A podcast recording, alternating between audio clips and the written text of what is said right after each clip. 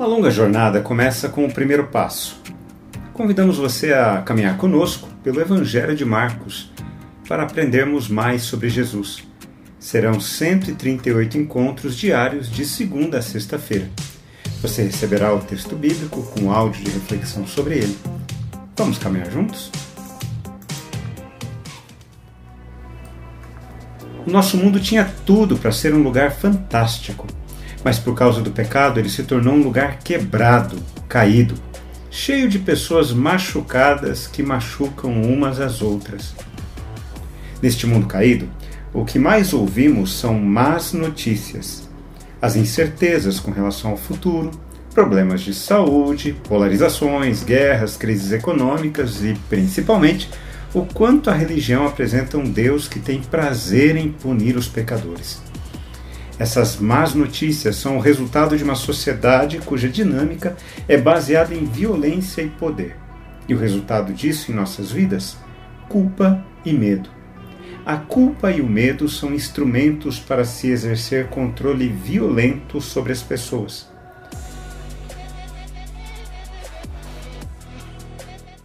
O Evangelho de Marcos é o mais antigo dos evangelhos. Ele influenciou os evangelhos de Mateus e Lucas, por exemplo. O Evangelho de Marcos começa de uma forma surpreendente. Princípio do Evangelho de Jesus Cristo, Filho de Deus. Eu quero destacar aqui a palavra Evangelho. O significado de Evangelho é boa notícia. Jesus é a boa notícia de Deus à humanidade machucada que vive em um mundo que é regido por violência e poder. Jesus é o amor de Deus em pessoa que veio para combater a violência, o poder e as suas más notícias. Jesus é a boa notícia de Deus para mim e para você. A partir de nossa caminhada com Jesus, é possível vivermos neste mundo caído de uma maneira erguida. As nossas relações com Deus, com a gente, com os outros é transformada. A culpa e o medo do seu coração são substituídos pela maior força de todo o universo, o amor. Que neste encontro com Jesus, você seja alguém que leve boas notícias às pessoas, para ajudá-las a vencer a violência e as más notícias. Que você seja um propagador das boas notícias de Jesus. Quando refletimos na palavra de Deus, precisamos responder a ela.